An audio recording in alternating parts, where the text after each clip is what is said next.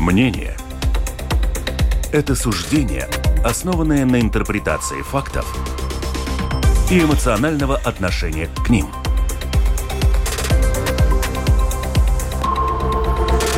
Открытый разговор с Ольгой Князевой на Латвийском радио 4.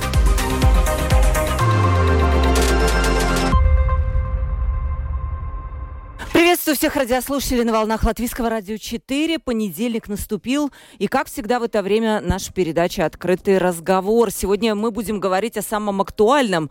Вот по состоянию на сегодняшний день. И обязательно еще поговорим о медицинском туризме, как отдельной теме, о том, э, есть ли перспективы у этого направления заработка для нашей латвийской экономики. У нас в студии Марис Ревалдс, руководитель Веселый Центр 4, председатель правления Ассоциации работодателей сферы здравоохранения. Марис, приветствую вас в нашей студии. Добрый день. Вячеслав Домбровский, экономист и политик. Добрый день, Вячеслав. Добрый день. У микрофона Ольга Князева, продюсер выпуска Валентина Артеменко, оператор прямого эфира Уна Гулба. Ждем ваших вопросов по WhatsApp 28040424, 28040424. Также пишите нам на наш портал латвийского радио lr4.lv, написать в студию. Пожалуйста, темы будут интересные. Ну а после эфира вы сможете посмотреть видеовыпуск нашей передачи на портале YouTube в нашем профиле латвийского радио 4 весь наш разговор. Ну что ж, начнем. Давайте начнем вообще с самого горячего, самой актуальной темы, которой вот сегодня, ну все об этом говорит, все говорят, с наводнения века пился. На ваш взгляд, дорогие мои гости, управление вот этим кризисом, ну, такой мини-кризис, ну, можно так назвать, да, все-таки он, по-моему, я не припомню, чтобы в Латвии такое было. Можно ли назвать его успешным? Все ли было сделано правильно? Вячеслав, давайте с нас начнем. Вы как человек из, из правительства, вот вы наверняка могли бы себя поставить вот на место тех людей, которые там принимали решения, вот все ли правильно?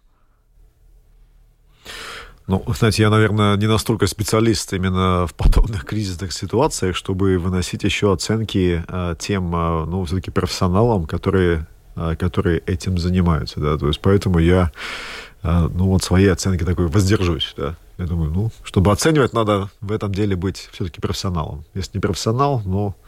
Ну а как да, гражданин, да, вы, да, вот, вы см- смотрите, про что происходит? Вы как вот человек, который латвиец, так скажем, у вас тоже нет мнения?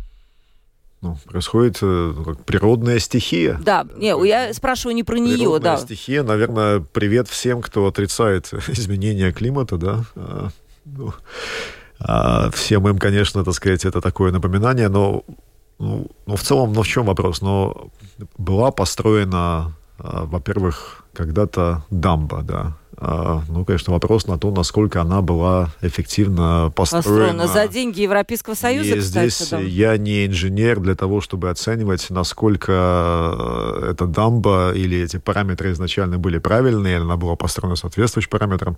То есть должна была, была она это предотвратить или просто не могла, но и дальше, если дамба не могла, ну, даже, ладно, по сути уже есть, что не могла предотвратить это затопление, ну, здесь э, вопрос, э, что вообще реально было сделать, да, то есть... А это не при вас было построено, кстати, никогда вы были министром экономики? Э, это вообще не к министру экономики отношения, ну... думаю, не имеет, это больше имеет, я думаю, отношение Я просто думаю, на кого свалить, развития, думаю, вот удачно сидит человек. Нет. Нет, я думаю, на меня было бы сложно. Господин Ревел смеется в студии. Да, да, мы нашли козла отпущения. Ну, не, ну надо же кого-то. Думаю, вот Вячеслав подходит. Он когда-то был. Ближе в пределах досягаемости, да. Да, да. Ну да, э, я тоже не эксперт по таким делам, просто что я знаю, что экстренные службы, в принципе, э, регулярно тренируются. Причем все службы одновременно. И, сколько я понимаю, там сейчас речь не идет, что Э, что все-таки подвергается опасности жизни э, людей, но, к сожалению, пострадала инфраструктура и пострадали имения э, наших граждан. И я, что я думал об этом, одно это стихия, ну, много воды, плюс лед, это понятно, но река Даугава имеет эти ГЭСы, да, гидроэлектростанции, которые производят электричество. И в руках этих ГЭСов э, есть возможность регулировать уровень воды. я очень надеюсь, что там есть какая-то координация. Например, спустить воду, значит, какого-то ГЭСа, да, ну, лишиться каких-то денег, каких-то заработок, да, потому что им надо спускать воду постепенно, через, ну, через эти а, как это, агрегаты, которые производят электричество. Да, да, хороший вопрос. А если так по пустому спустить, то там деньги ветер, да. Я очень надеюсь, что э, и этот метод все-таки учитывался Итак, а сама дамба, да, она просто не выдержала, видно, она была недостаточно высоко построена, так что... Но ее 11 лет назад вот строили, 2000 евро Может, потратили. опять можно будет строить. Э, это европейские деньги, они были освоены, но вот вопрос, наверное, встает еще о том, как это осваивалось. Я вот. помню, местные жители, многие э, были против постройки этой дамбы, такая интересный нюанс. Да, а вы помните это? Вот видите, как министр экономики, вы помните все-таки какие-то исторические факты про это? Нет, появилось просто в соцсетях э, а. видео с тех времен, когда эта дамба еще только строилась, что было общественное обсуждение, и многие, если не ошибаюсь, десятки жителей Екапилса были против того, чтобы эту дамбу... Вячеслав, вам бы не знать, как вам бы не знать, э, что у нас очень многие предприятия, которые приходили в Латвию через Латвийское агентство инвестиций и развития, они просто не получили вот после общественного обсуждения вот какие-то разрешения. Вот было это на вашей вот истории, когда вы были министром экономики? Я помню, там завод был где-то, какой-то французский завод был. Уже не э, помню. Да, я понимаю. Тот пример, о котором вы говорите, это случай э, Сан-Габейна. Если не ошибаюсь, он потом открылся. Я могу... Мне да, кажется, в Да, ПАМ Сан-Габей, да. И это было гораздо до меня. Но жанр общественного обсуждения, он такой, ну, весьма такой своеобразный а, жанр а, демократии, да, ну, которые, думаю, если мы начнем об этом говорить, могли бы и всю и эту передачу, и многие другие, да, благодаря которому, ну, к сожалению, часто получается, ну, скажем, побеждает такая точка зрения, как бы э, под названием «только не в моем огороде». Да, где-нибудь. То есть, например, ну, другой пример. Э, ветряные электростанции, да, то есть э, стране нужны, да, нужны давно. Было бы у нас больше ветряных электростанций, ну, например, сейчас бы цены на электричество были бы гораздо меньше, да. Но когда попытка, когда частные инвесторы пытаются их где-то поставить, то везде нужно опять-таки консультации с местными жителями, и местные жители, ну нет, только не у меня. То есть, э, или они мне тут э, вид из окна будут портить. Э, или птицы редкие какие-то да. в гнезде там, да, тоже Это, там, или они боятся, что буду идти мимо, там, во время зимы какой-то там заледеневший там кусок льда отлетит, куда-то далеко полетит, мне упадет на голову. Ну, есть много всяких страхов, да. И поэтому получается такая, так сказать, чехарда, да, то есть инвесторы суются в один регион, местные жители говорят нет. В следующий там тоже говорят нет. Давайте у них, у следующих. Ну, и таким э, образом, ну да, многие проекты Э, ну, мне трудно сказать, насколько многие, но многие не реализуются таким образом, да. Даже в Скулте, я так понимаю, сейчас строительство вот этого терминала, который важный для инфраструктуры, он у нас тоже тормозится, и тоже жители против, а, фактически. Мария, я не знаю, ну а как вы считаете, вот это должно решаться? Я все понимаю, у нас зеленая страна, мы должны там сохранять какие-то виды птиц и так далее, но вот то, что Вячеслав на начал, привет климату, да, ну, наверное, это неизбежно, нужно жертвовать чем-то. Ну, как вот? Если, если есть проекты национального значения, тогда, в принципе, такие оговорки должны как-то сняться, да. И, и это действительно так. И так же, как э, там э, не строились и, и причалы, и терминалы в портах, если там не та группировка собиралась что-то делать, тогда другая, представители другой группировки, какие-то зеленые, всегда находили какого-то жука там, который, да, или птичку, которая там гнездует, да, и, к сожалению, так. А сейчас цена этого очень большая. Это, да, несуществующий э, терминал газа Сколта, который мог бы быть. Это непостроенный завод э, э, по, по производству целлулоза. Там же, там, это может быть какие-то там да, не, не построенные ветряные парки и так далее. Это очень высокая цена. И сейчас это цена нашего энергетического Идической независимости, да? Ну, по, по сути, к сожалению, э, некоторые, э, некоторые общественные организации, они э, ну, ошибочно считают это вот общественное обсуждение как такой высшей формы демократии, да? Но зачастую такая псевдодемократия, да, то есть потому что, ну вот возьмем тот же вопрос ветряных электростанций, да, То есть является ли это в общественном интересе? То есть их установка? Да, является. То есть в интересах э, ну, почти двух миллионов жителей Латвии э, вопрос их энергетической, так сказать, ну, и безопасности, и, и цены на электричество и так далее. Но когда идет общественное обсуждение где-то, ну, возьмем Добело, да, то есть число возражающих их будет, ну, пусть их будет несколько сотен даже, да, то есть ясно, что по этому поводу эти несколько сотен э, человек, ну, может быть, даже тысяч, которым это или мешает виду из окна, или э, им страхи от того, что будет с, птицами, или шум, или что-то там еще, да, то есть у них есть мотивация громко высказать свою точку зрения. Но у остальных сотен тысяч, они зачастую даже особо и не знают, что происходит такое, такое обсуждение. То есть, ну, например, вас, вы, думаю, вряд ли о чем-то таком слышали, вряд ли вы бы потрудились или большинство из наших слушателей потрудились бы написать э, там письмо э, в соответственное самоуправление или еще куда-то, что вот, да, мы за эти электропарки, да. То есть получается, что у самых, э, так сказать, громких они заполняют собой все это общественное обсуждение и создают такую иллюзию, что это вот так сказать, воля большинства, хотя она такое совершенно абсолютно и близко не является, да. То есть, ну, здесь ну, как вопрос в политической воле. Да? То есть вопрос в балансе интересов большинства. И интересы большинства представляют все-таки выбранные органы власти, как центральное, национальное, так и самоуправление, и как они балансируются с интересами ну, того, что все-таки есть ну, значительное меньшинство, которых а, а, эти вот ветряные парки или новые заводы на, на них влияет очень прямо. Да. Не везде демократия хорошо получается вот так вот. Да, не во всех вопросах или... Э, не совсем демократия, скажем, но вот мы начали, скажем, с вопроса э, затопления, да. То есть в юриспруденции э, западных стран на самом деле такая весьма такая огромная тема, да. То есть насчет того, что вот если у тебя дом, который затопило стихией там, или еще как-то, вот ты требуешь э, каких-то или страховки, или ты требуешь там помощи от правительства, да, и есть во многих странах регуляции, которые запрещают вообще что-либо строить в тех зонах, в которых есть серьезный риск затопления.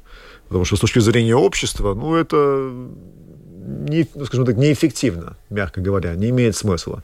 То есть человек там построит э, дом, там, где этот дом, скорее всего, в течение ближайших там, 10-20 лет затопит и потребует компенсации от общества, от того, что с ним случилось. Поэтому зачастую решение запретить такое делать. Да?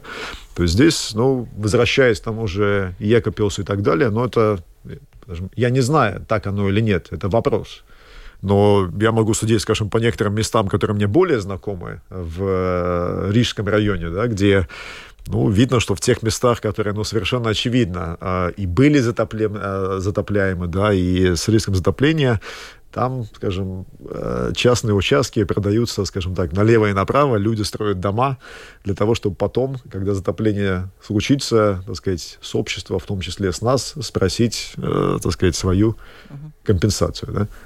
Давайте перейдем к теме вот близкой тоже Марису про бюджет э, этого года. Пока я понимаю, мы живем по техническому бюджету.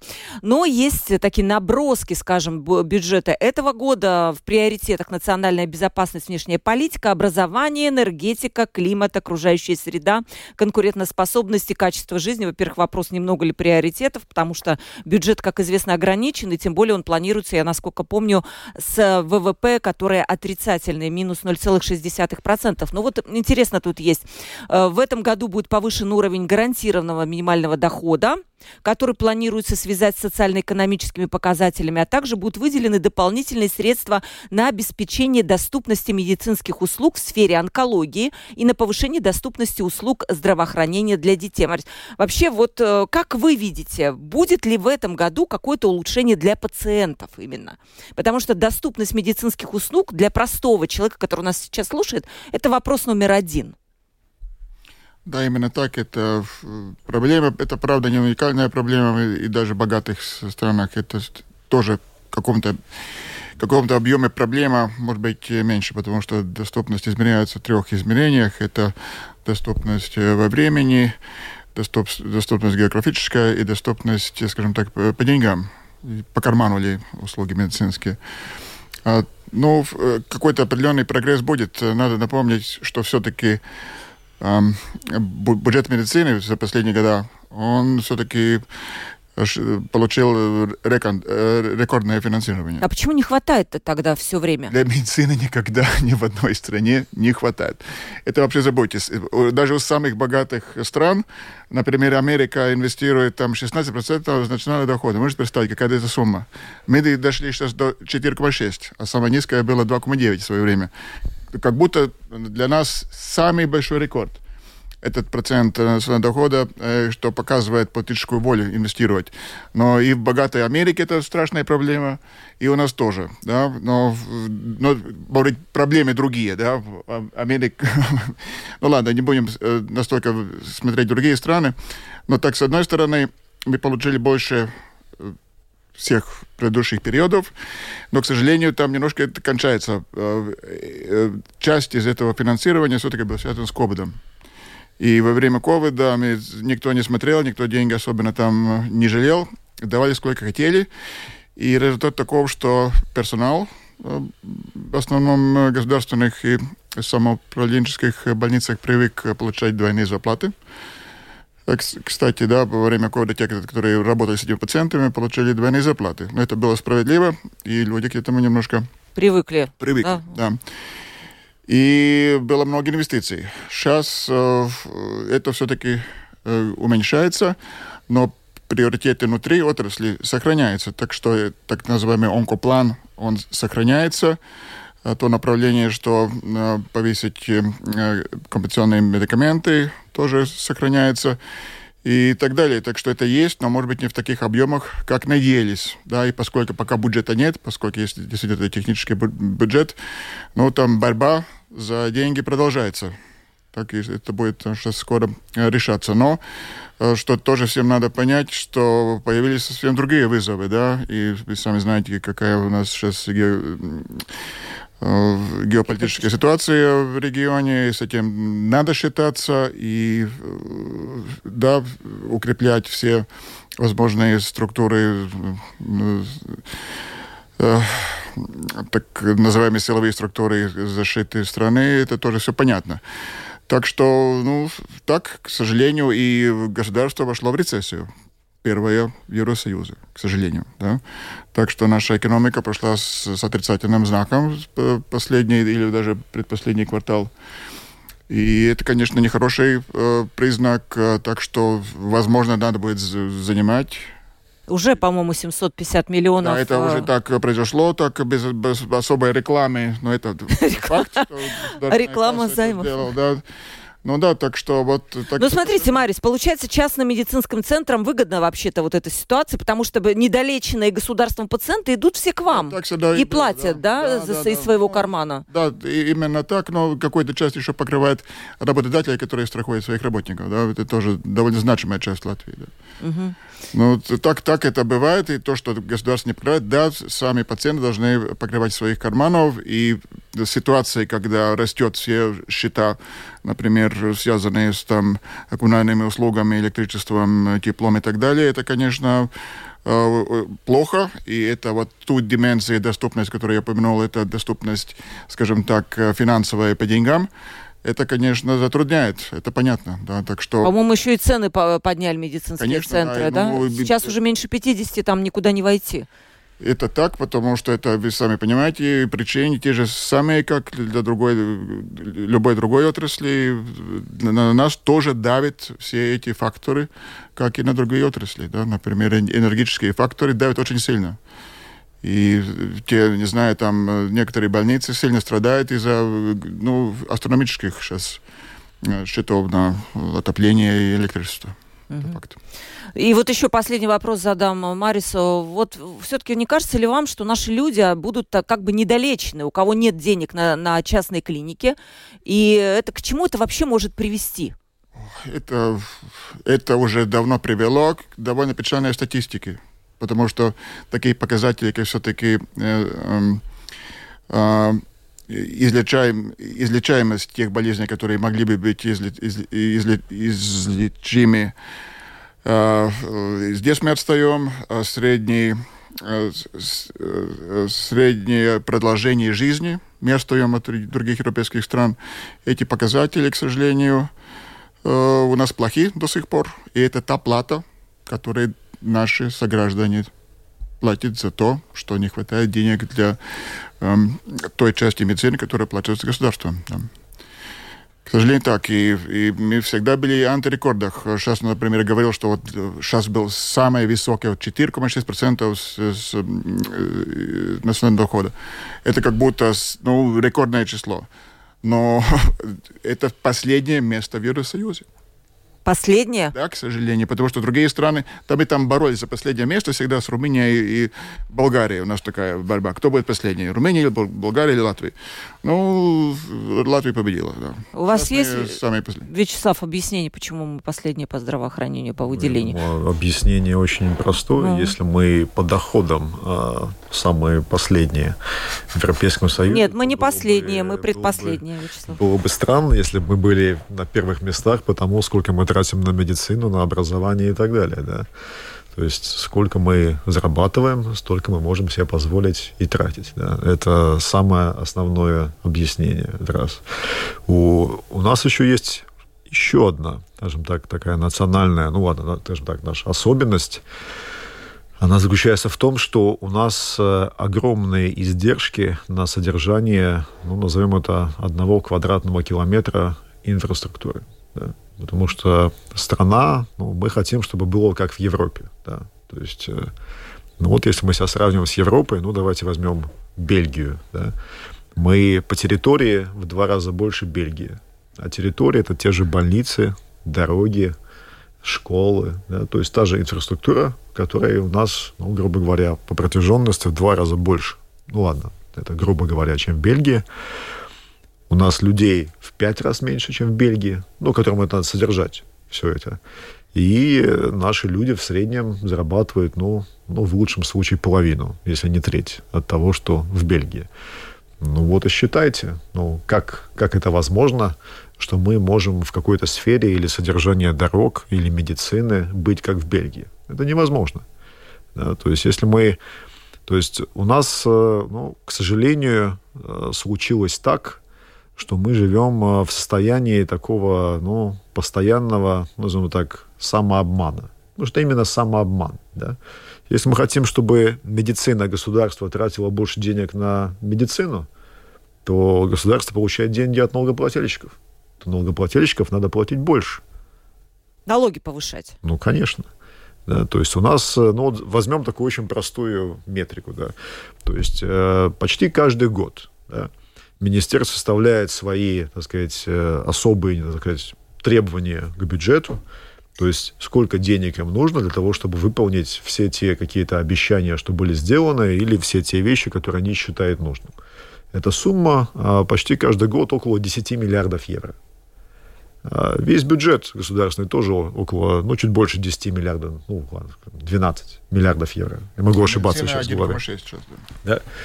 То есть поэтому вот вам и простые цифры. Какой-то тупиковый для путь того, чтобы Нет, Для того, чтобы финансировать как нужно или как хотят министерства, значит, нужно налогов собрать в два раза больше. Да? То есть, значит, это налоги надо или повысить в два раза, ну и их собрать. Вы готовы? А вот это? не, а вы у меня-то не спрашиваете. Вот у Мариса спросите, он рядом сидит и вот и как-то не очень рад. Вы готовы платить в два раза больше налогов, как частное медицинское учреждение? Ну, такой, ну, провокативный вопрос. Любой предмет ответит нет. Но э, я, с другой стороны, немножко хотел посмотреть. У нас э, Латвия тоже одна из рекордсменов по неуплате налогов. У нас уровень теневой экономики очень высокий, да, это уже почти 25%. Это значит, что каждый четвертый э, человек Э, толком не платят э, налоги. Или в наших сем семьях живет один лишний человек. Если, не знаю, э, у кого-то семьи три человека, то есть еще четвертый налога не, не плательщик, да, за которого надо платить все налоги, в том числе заботиться о здравоохранении. Так что это все не так э, просто. И одно дело это общие цифры, но другие все-таки разные проценты который показывает политическую волю. Например, доля э, для медицины из бюджета, которая результируется какие-то объем денег на душу населения. Или уже мною упомянутые проценты с национального дохода, сколько там каждое государство отводит. И здесь мы все-таки всегда были ниже средних показателей не только Европы, но и мира. Да? Так что, конечно, есть страны, где еще хуже. Это тоже факт. Это, это ну, мы просто сравниваем себя, да, да действительно. либо OECD, либо Европейский да, сравниваем, то, но, к сожалению, те цифры, которые показывают, показывают политическую волю, они все-таки ниже других стран. Это факт. Ну, здесь, э, если мы говорим о медицине, удельный вес э, господина Револца абсолютно э, правда. То есть так есть. По сравнению даже с теми странами, которые находятся на похожем уровне развития доходов и так далее, мы на медицину тратим гораздо больше. А, ну, хорошая новость в том, что есть сфера, где мы тратим гораздо больше, как удельно, процентуально, чем другие страны.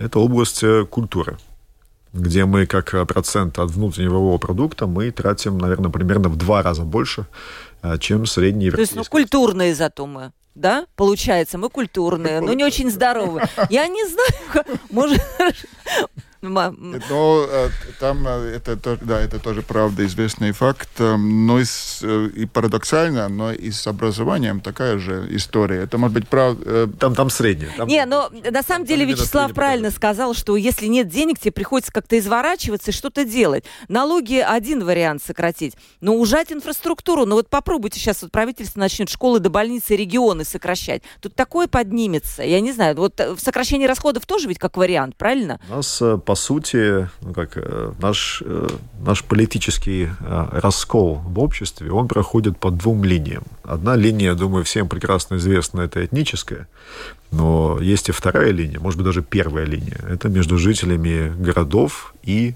регионов, где, в течение 30 лет беспрестанно одеяло тянется постоянно с так сказать, от городов к регионам туда и обратно. Ну, я думаю, что это одеяло уже дотянулось до того, что если мы посмотрим на, на Ригу уже в течение многих лет, то ну, я бы сказал, что многие региональные города находятся в гораздо более лучшем состоянии, чем, чем даже Рига. Какие, ну, например? Думаю, это, Какие, ой, ну, да, если Лиепае, Лиепае, Елгаве, Венспилс. Да как, ну, совершенно точно, да. Ну и э, нет, вы смотря почему вы мерите. Если взять по ВВП на душу населения, Рига будет на первом месте. Я не знаю, как мы вы считаете. смотрим на то, что мы можем увидеть своими глазами. А, это такие личные ощущения. Состояние, так сказать, э, дорог, инфраструктуры и так далее. Но мы видим, что Рига, конечно, э, весьма плачевно. Но в любом случае, то есть в целом ну, всегда в политике происходит это перетягивание дела, то есть ну, регионы или, грубо говоря, Рига или города. Да?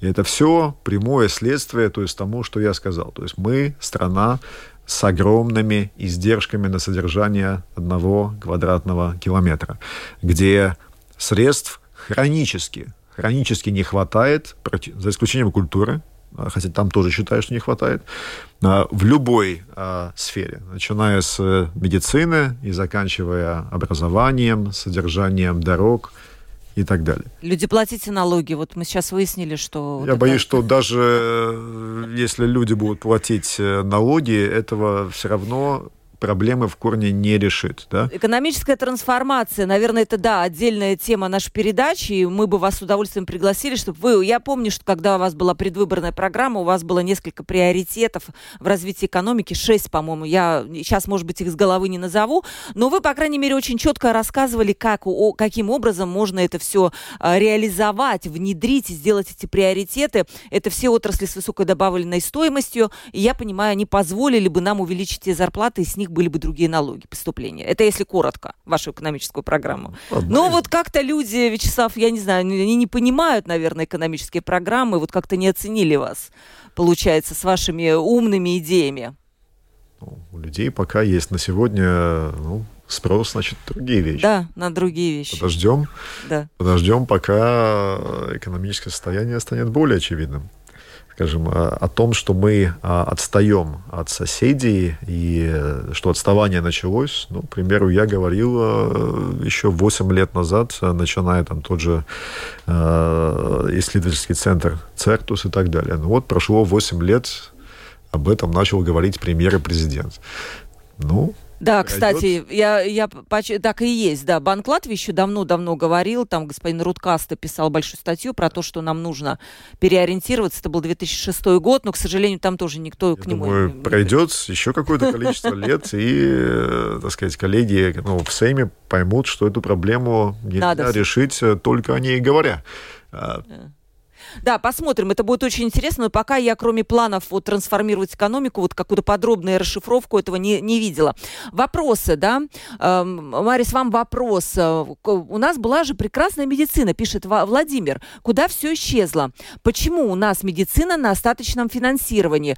Кто тот игрок, который ведет темную игру в медицинской сфере с населением? Кому принадлежат объединения всех поликлиник Риги? Кто этот темный игрок? Спрашивает вообще теория заговоров. Вал, Вал, Владимир спрашивает. Сорос. Да, да, да. Кто этот плохой человек у нас? Ну, да. Видите, ну, мы с одной системы все-таки перешли в другую, да, и из такой э, общедоступной, но не очень качественной все-таки медицины, мы перешли на, на другую систему. Там были, причем разные принципы финансирования, они менялись э, годами. А результат таков, да, что вот этот относительный вес, если смотреть из доли бюджета, всегда был меньше. Это, конечно, были какие-то политические решения, и эти закладывались уже в первых бюджетах. Так это как-то пошло.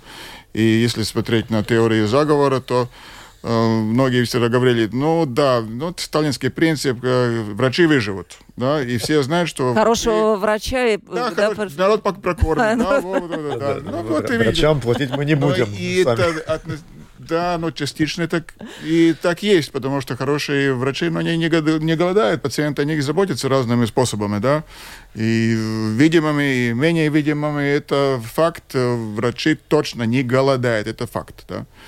Это факт. Э, ну, То есть можно назвать Владимиру, кто этот темный игрок? Непонятно, да? Ну, пусть он а, просто тогда погуглит, посмотрит. Я не буду публично это э, озвучивать. Но да, половина, половина бывших поликлиник частные в Риге. Это факт, но это не значит, что там все плохо. Кстати, э, э, это и э, половина в большинстве случаев тоже работает по договору с Национальной службой здравоохранения. Да. Это значит, что и в частных поликлиниках можно получить бесплатные услуги. А, кстати, может быть, об этом не все знают, и тут вот есть вопрос. Да, люди даже не знают. Многие, не знаю, идет в поликлинику Плявники, Югли где-то, и думают, что это государственная поликлиника. Нет, она частая, но она работает по договору с Национальной служба mm. здравоохранения, и для пациента это не имеет разницы, да, потому что услуга оплачена государством. Другое дело, что там очереди и, и, и публичных, и частных, к сожалению, в обоих сторонах. Это вот та проблема доступности, о которой мы уже поговорили. Еще один вопрос есть для вас. Сейчас через секундочку вернемся. Открытый разговор на Латвийском радио 4. Открытый разговор на Латвийском радио 4. Марис Ревелс, руководитель ВЭС Лыбас Центр 4, председатель правления Ассоциации работодателей сферы здравоохранения у нас в студии, и Вячеслав Домбровский, экономист и политик. На самом деле мы, конечно, сейчас перешли к медицине, но мы говорили и о других вещах, и о наводнениях, и вообще о приоритетах э, в бюджета и так далее. Вот пишет наша слушательница. Все дело, мне кажется, в рыночных взаимоотношениях в медицине. Первично прибыль медицинских учреждений, а вот социальные вопросы вторичнее. Не кажется ли вам, что здесь важна социальная роль государства? Да, но это опять сложный вопрос, частично политический, потому что а, медицина частично а, выполняет а, функцию социальных услуг, что в корне считается не совсем правильно. Но, к сожалению, эти а, две отрасли, они перекрываются где-то. И а, многие пациенты э, по своему состоянию здоровья Э, должны получить и социальные услуги. А это уже другое финансирование и совсем э, другие источники. И тут э, все знают, что это проблема, все пытаются ее решать, но трудно получается, поскольку там э, принцип юрисдикции двух разных министерств. Это одни деньги социального бюджета и деньги медицинского. И, и, по сути дела, да, они как-то должны были сходиться в интересах пациентов, но это не всегда происходит. Но об этом как будто работает, и работает на уровне правительства, на уровне э, самоуправления. Но результаты, скажем так, средние, да, в этом. Есть какие-то маленькие успехи, что когда координация появилась, но она все-таки не всегда срабатывает. Это факт. Да. Пишет э, нам э, господин Сорос, так и подписано. Про ВВП на душу населения. Рига на третьем месте, Пер на первом Юрмала, на втором Адаже. У меня нет возможности сейчас проверить. По-моему, все-таки Рига был, была на, на первом. Ну, может быть, я не спорю, господином Сорусом сложно спорить. Так, э, вот и, Инара спрашивает. Э, если в Латвии уровень зарплаты жизни большинства населения ниже, чем в Бельгии в пять раз, это, Вячеслав, вы, да, приводили пример, то значит и правительство с депутатами должны получать в пять раз меньше, чем в, Бел, в Бельгии. Так почему они начисляют себе зарплаты в сто раз выше гарантированного прожиточного минимума? Разве это справедливо? Вячеслав, к вам вопрос. Я на самом деле не знаю, сколько получают политики и госслужащие в Бельгии, и как это в сравнении с нашими, так сразу скажу, да? Да, да надо сравнивать, да, действительно. А, я думаю, ну, скорее всего, здесь получают меньше, чем в Бельгии. Ну, тут люди возмущены скорее вот я этим думаю, фактом. Что люди возмущены, да. да, повышением зарплат, ну, что могу сказать, э, ну, я изначально и последовательно был против этого повышения зарплат. Э, ну... А почему вы были против? Э, люди же, как считается, ну, эти люди управляют там министерствами всем, они не должны нуждаться, не должны это. Почему вы были против? Не время? Ну, видите, я был против, э, потому что, во-первых, это было сосредоточено на э, именно руководителях, ну, такого самого э, высокого, скажем так, э, звена, да, где на самом деле не видно, чтобы ну, так, специфика работы в госсекторе и в частном, она весьма разная. В частном секторе требования гораздо выше, чем в госсекторе. Поэтому платить абсолютно одинаковые зарплаты, ну, я думаю, это было бы ну, не совсем корректно за весьма разные виды работ. Когда работа в госсекторе станет с такими же высокими требованиями, как в частном, ну тогда да, тогда мы можем начинать говорить о том, чтобы равных зарплатах для Вячеслав, руководителей. вы были два раза министром. Да. Вы хотите сказать, что у вас был уровень ответственности не слишком Знаете, высокий? Я могу сказать, когда я был министром, например, когда я был министром образования, такой был так забавный момент, я, я, когда я ушел из Сейма, стал министром образования, моя зарплата снизилась. Да? Ну да, было такое тогда. А, тогда для того, чтобы мне а, быть способным оплачивать свои счета, мне надо было также подрабатывать. Я читал а, лекции. Также... Министром будучи. Да, будучи министром. Ну, было, да, несколько забавно, так сказать, я думаю, студентам было интересно, что, да, вот, так сказать, министр после работы еще также читает лекции. Ну, скажем, здесь ну, важна такая золотая середина. Да? На данный момент э, то, что зарплаты министров э, были, э, ну, когда я был в 2014 настолько низкие, это тоже было абсурдом. Да? Ну да. Даже, ну, для меня было достаточно ясно, что те, кто были министром до этого, ну, наверное, ну, не знаю, возможно, там была не только зарплата, иначе мне трудно понять, по какой причине э, люди бы это делали за зарплату. Но э, последнее время, э, скажем, уже последние 4 года, зарплата министров, она уже не такая низкая, да, на самом деле. То есть сейчас было ее повышать еще настолько значительно, да, причем в обстановке, когда совершенно ясно, что ну, идет рецессия, повышение цен на энергоресурсы и так далее, ну и также ну, каких-то больших достижений не видно политики. Да? То есть я все-таки верю в то, что а, сделал хорошее дело, ну, так сказать, можешь себя, так сказать, и по плечу похлопать, и, и вознаградить. Да? То есть тогда это и, и людям понятно. Да? То есть если, так сказать, деньги заработал для всей организации, ну, например, господин Релоц в частном секторе, я думаю, что там тоже, наверное, вряд ли его сотрудники так нормально воспримут то, что он только себе увеличит зарплату, скажем так, э, в пять раз, как руководителю, да, а им оставит на том же уровне, да. Ну, так сложно руководить людьми, да, то есть так, э, Но вы же видели, так можно людей растерять. Вы, вы видели, вот вы были министром образования, у, у ректоров э, вузов там зарплаты по 8-10 тысяч, и, а вы министр сидите у над нас... этим этим, я не знаю, мне было да, бы как-то это неприятно. в пять да? раз меньше, да. да. У нас э, таких аномалий на самом деле очень-очень много. много да? да, очень много. Поэтому, если мы сейчас говорим вот об этом конкретном повышении, что сделали да. для себя депутаты и министры, в первую очередь, да, то я повторю, что оно неправильно. Да. То есть я считал его неправильным, я выступал э, против него, но, очевидно, это есть такое какое-то ощущение сильной политической безнаказанности, и, к сожалению, ну, оно так и есть.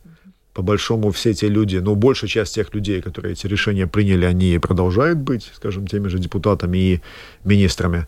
Что значит, что они правы в своей оценке, что для избирателя это не главное. Да? То есть, значит, избиратель принимает свои решения по каким-то другим а, факторам, и подобное увеличение зарплат готов простить. Да? Э, Еще есть вопрос э, слушательницы. По медицине, конечно, всегда у нас много вопросов, но я все-таки ну, хочу эту тему озвучить насчет медицинского туризма. 2014 год открыла статью свою когда я тогда еще в печатной прессе писала. И вот я читаю, что за последние три года, в 2014 году, да, я писала, число медицинских туристов в Латвии увеличилось в два с половиной раза.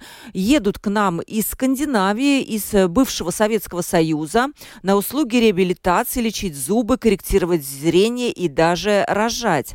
Большой спрос на виротерапию, метод лечения э, рака. Больше всего, всего туристов из России, Беларуси, Украины, также скандинавских стран. И вот еще пластические операции и лишний вес убирали ставилась ставка большая тогда на медицинский туризм, создавались даже альянсы и что только. Что сейчас? Востребован ли медицинский туризм и как это в цифрах измеряется? Да, этот э, процесс шел гору э, до ковида. И ковид все изменил, потому что нельзя было перемещаться. И, к сожалению, во время ковида э, тут ситуация стала довольно плачевной. Да? Э, турист, медицинские туристы просто не могли приехать. А что случилось после ковида, это опять война в Украине. И из-за этого основной источник медицинских туристов, который все-таки действительно была а Россия, Украина, Беларусь, все, его, все пропали, да? Да, все они пропали.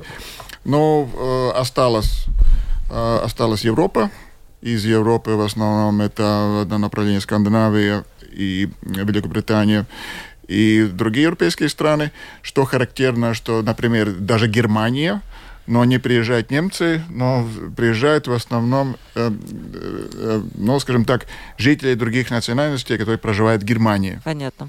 А, они, немцы сами не приезжают к нам. Но этот процесс увеличивается, но все-таки не, не достигает того уровня, который был до ковида и до войны. И по понятным причинам. Но мы все-таки стараемся, потому что действительно этот э, еще дополнительный, э, очень важный для нас доход. И что еще характерно, их иногда считают медицинскими туристами, иногда нет.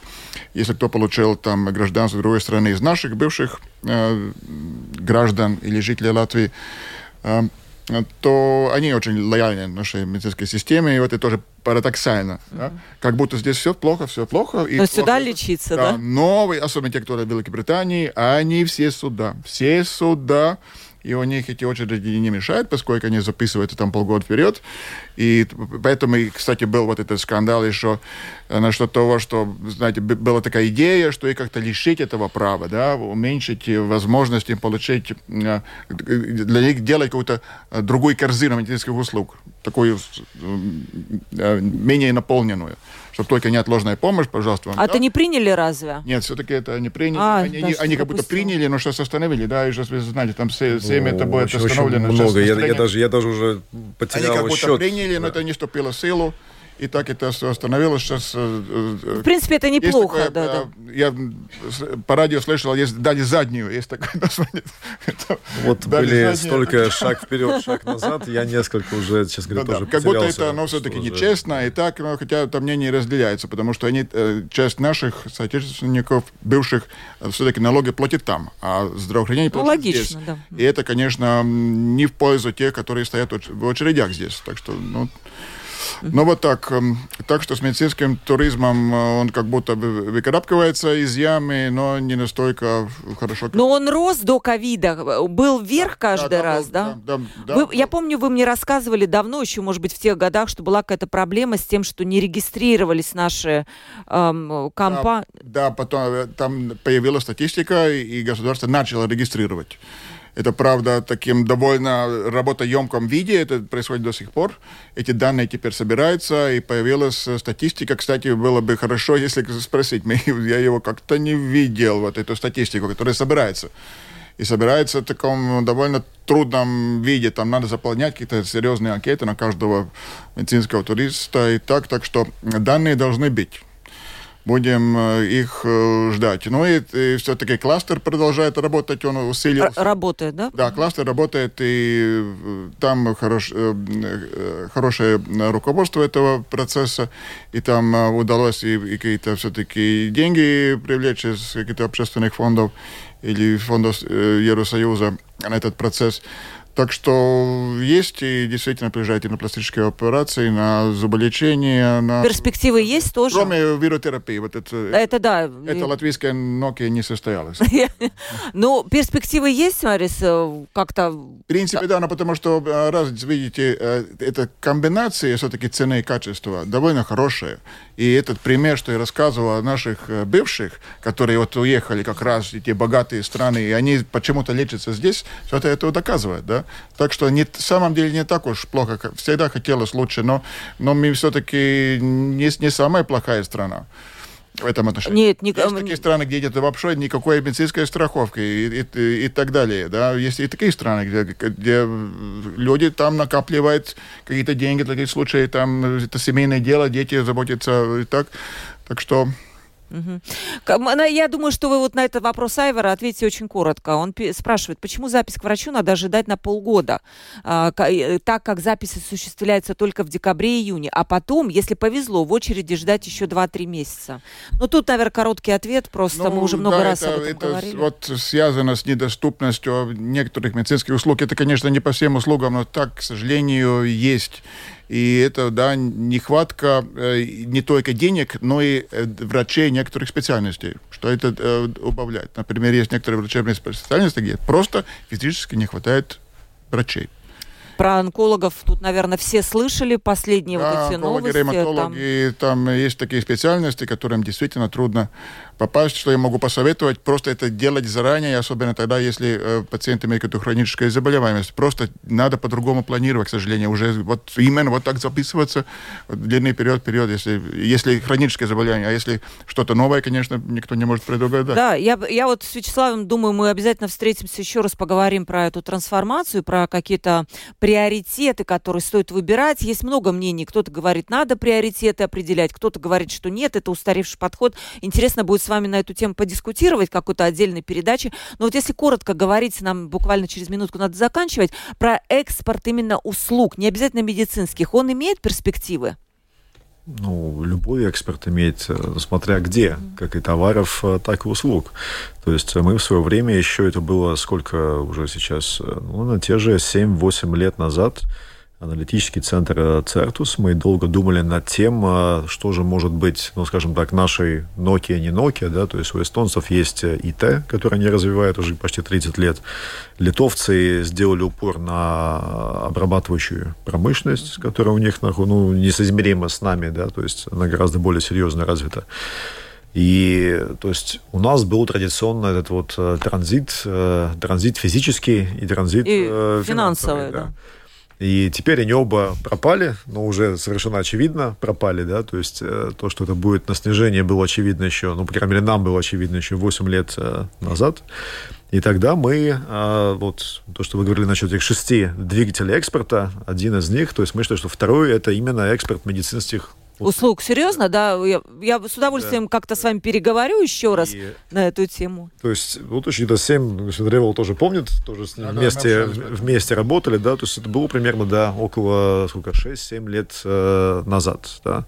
Но, к сожалению, на уровне именно, так сказать, политическом, э, политической политики, ну, к сожалению, мы пока ВОЗ и, и, и ныне там. Напомним нашим радиослушателям как-нибудь вот в следующих передачах про действительно эти приоритеты. Перепутал с доходами бюджета на душу населения, пишет нам все-таки Сорос. А по ВВП на душу населения Рига действительно первая, извините.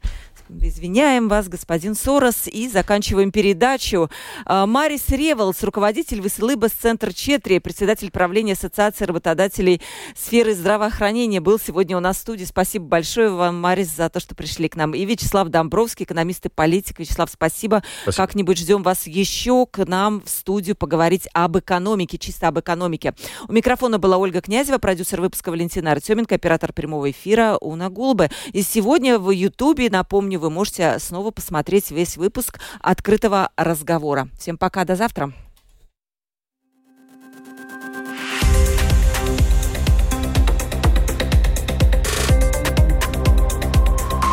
Открытый разговор. Площадка для обмена мнениями по самым важным темам с Ольгой Князевой на Латвийском радио 4.